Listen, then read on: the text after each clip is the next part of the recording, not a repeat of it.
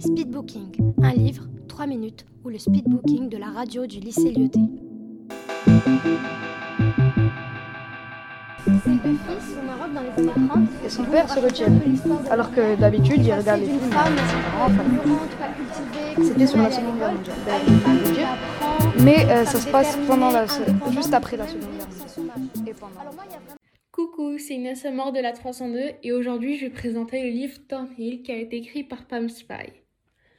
Alors le genre du livre se dirige vers la fiction, le mystère, les histoires de fantômes et c'est aussi un roman graphique. J'ai beaucoup beaucoup aimé ce livre et je lui donnerai un 10 sur 10 sans hésiter. Et pour ceux qui aiment bien les histoires d'horreur, de suspense, il faut absolument le lire. Alors, le texte se présente sous forme d'un journal en 1982 qui appartient à Marie, son auteur. Elle est solitaire, effrayée, mystérieuse et une silencieuse orpheline.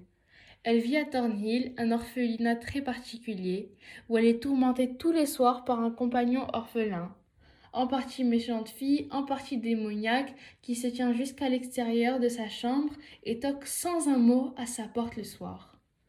Le jour, la fille manipule les autres résidents harcelés et intimide Marie qui se cache dans sa chambre et construit des poupées. Les pages illustrées, quant à elles, racontent l'histoire d'une jeune fille d'aujourd'hui, en 2017, nommée Ella, qui a emménagé dans la maison en face de l'orphelinat, maintenant abandonnée. Par la fenêtre de sa chambre, elle regarde Thornhill, assez mal entretenue et avec une façade hantée. Elle voit quelque chose de très bizarre. Le reste de l'histoire va commencer à alterner entre les descriptions de Marie, les mauvais coups de la part de son ennemi et les tentatives d'Ella pour affronter ce qu'elle détermine bientôt comme un fantôme. L'histoire est principalement sur les fantômes et les harceleurs, mais à certains moments, alors que Marie lit et s'identifie avec le personnage de The Secret Garden de France Hudson Burnett dans ce livre, la fille qui s'y trouve s'appelle aussi Marie. En conclusion, c'est un livre assez particulier mais très intéressant parce qu'il est divisé en deux parties.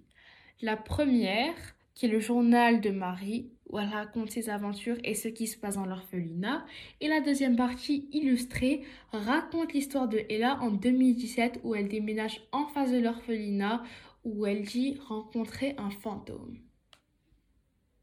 Merci de m'avoir écouté.